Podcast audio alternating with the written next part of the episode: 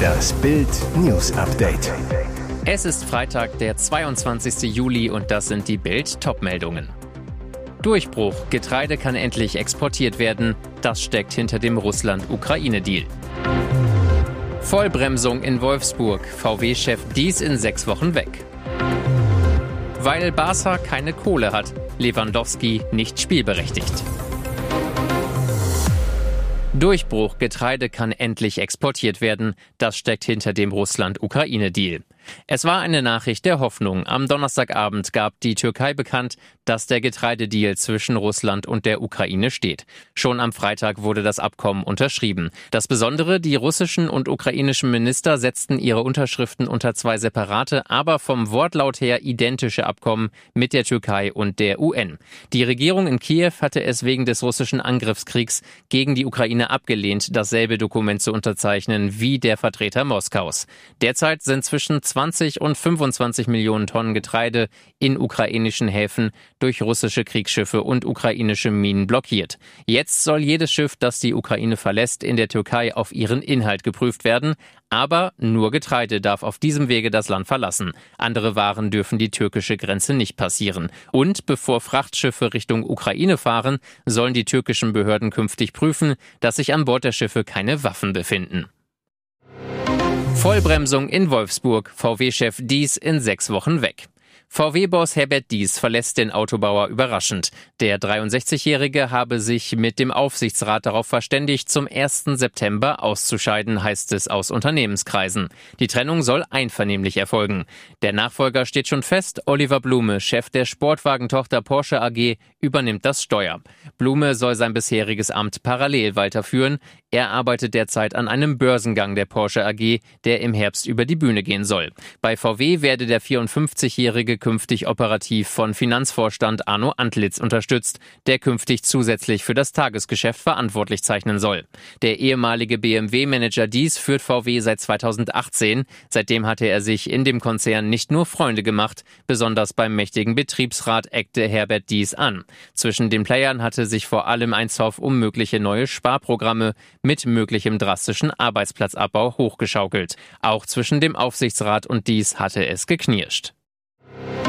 400.000 Euro Fake-Polizisten nehmen Rentnerin aus. In München ist eine Rentnerin auf einen Telefonbetrüger reingefallen und hat so mehr als 400.000 Euro verloren. Laut Polizei hatte die über 70 Jahre alte Frau einen sogenannten Schockanruf eines Mannes erhalten, der sich als Polizist ausgab. Die ausgedachte Geschichte, der Sohn der Frau habe einen schweren Verkehrsunfall verursacht, solle in Haft und brauche viel Geld für die Kaution, log der Betrüger die Frau an. Die Seniorin übergab dann tatsächlich Bargeld und Gold im Wert von mehr als 200.000 Euro an an einen ihr unbekannten Abholer. Kurz danach nahmen die Betrüger die vermögende Frau noch mehr aus. Diesmal riefen die Gauner die Frau an und behaupteten, dass das angebliche Unfallopfer gestorben und die Kaution daher noch höher sei. Die Rentnerin fuhr daraufhin zu ihrem Bankschließfach und übergab an denselben Mittäter wie zuvor nochmals mehr als 200.000 Euro. Nachdem die Frau dann ihren Sohn kontaktiert hatte, flog der Betrug auf. Weil Barca keine Kohle hat, Lewandowski nicht spielberechtigt. Das hat er sich sicherlich anders vorgestellt. Laut spanischen Medienberichten ist Robert Lewandowski aufgrund der schlechten wirtschaftlichen Situation des FC Barcelonas noch nicht spielberechtigt. Grund dafür ist der Salary Cap der Liga, welcher sich nach den Einnahmen und Ausgaben der letzten Jahre richtet. Barca hat für Lewandowski 45 Millionen Euro und 58 Millionen Euro für Rafinha gezahlt. Auf der Ausgabenseite steht allerdings nur der Verkauf von Felipe Coutinho an Aston Villa. Dazu gibt es noch drei Millionchen für Francisco Trincao, der an Sporting Lissabon verliehen wurde. Heißt für Barca verkaufen, verkaufen, verkaufen. Ganz oben auf der Abschussliste stehen Angreifer Memphis Depay und Mittelfeldspieler Frankie de Jong. Die fehlende Spielberechtigung gilt allerdings nur für die Liga und nicht für die anstehenden Testspiele. Aber die Zeit rennt. Am 13. August beginnt für Barca die Saison. Vor sieben Wochen knutschte sie noch Mats Hummels unter der Haube. Dieses Jawort ist ziemlich kurios. Heiße Küsse mit Mats auf Mallorca machten OnlyFans-Sternchen Julia Gauli diesen Sommer über Nacht bekannt. Erst im Mai knutschte sich die Influencerin mit Fußballer Mats Hummels über die Baleareninsel, doch nun sagte sie zu einem anderen Kicker Ja. Der Beziehungsstatus der schönen Instagram Beauty beim Malle-Flirt Unklar und sehr verwirrend. Doch nun zeigt Julia, welchem Kicker ihr Herz wirklich gehört. Mats muss das Feld räumen. Die Influencerin ehelichte jetzt ihren Christoph Gass. Er spielte für den Oberliga-Club FC Speyer 09, ist dort nun Co-Trainer. Das Match um Julias Herz hat er also gewonnen und die kleine Turtelei mit Mats scheint er ihr auch nicht übel zu nehmen. Toller, toleranter Ehemann. Und jetzt weitere wichtige Meldungen des Tages vom Bild Newsdesk. You'll never walk alone. Kanzler überrascht mit Fußballspruch in Gaskrise. Das Rettungspaket für den durch die Gaskrise in Bedrängnis geratenen Versorger Uniper steht. Der Bund steigt mit rund 30 Prozent bei Deutschlands größtem Gasimporteur ein. Das teilte Olaf Scholz am Freitag bei einer Pressekonferenz mit. Scholz sprach zunächst von Prinzipien, nach denen wir handeln, sagte You'll never walk alone. Ein Fußballerspruch. Der Kanzler erläuterte, was er damit meint. Dass wir gemeinsam die schwierigen Zeiten bewältigen, dass wir zusammenhalten, das ist entscheidend. Sein Versprechen, niemand wird mit seinen Herausforderungen und Problemen alleine gelassen. Keine einzelne Bürgerin, kein einzelner Bürger, auch nicht die Unternehmen in diesem Land. Mehr dazu auf Bild.de. Ihr hört das Bild News Update mit weiteren Meldungen des Tages. Von unseren Gebühren. AD-Chefin plant Luxusbau für 185 Millionen Euro. Die ARD hat einen neuen Skandal. Mittendrin ARD-Chefin Patricia Schlesinger. Die Intendantin des Rundfunks Berlin-Brandenburg RBB plant einen Protzneubau in der Hauptstadt Natürlich mit dem Geld der Gebührenzahler. Bis 2026 soll das digitale Medienhaus entstehen. Veranschlagte Kosten 60 Millionen Euro. Doch die neueste RBB Wirtschaftlichkeitssimulation für den Neubau, die Bild vorliegt, zeigt eine wahre Kostenexplosion. Statt 60 ist plötzlich von 185 Millionen Euro die Rede. Dreimal so viel wie geplant. Eine Erklärung dafür gibt der Sender nicht. Allerdings, überraschend hat der Sender seine Neubaupläne jetzt auf Eis gelegt. Der Grund für die vorübergehende Unterbrechung hat wieder mit Schlesinger zu tun. Es gibt seit längerem Filzvorwürfe gegen sie. Nach über vier Wochen auf der Flucht gefährlicher Axtkiller gefasst. Fahndungserfolg für die Polizei. Der gefährliche, mutmaßliche Axtkiller ging den Ermittlern endlich ins Netz.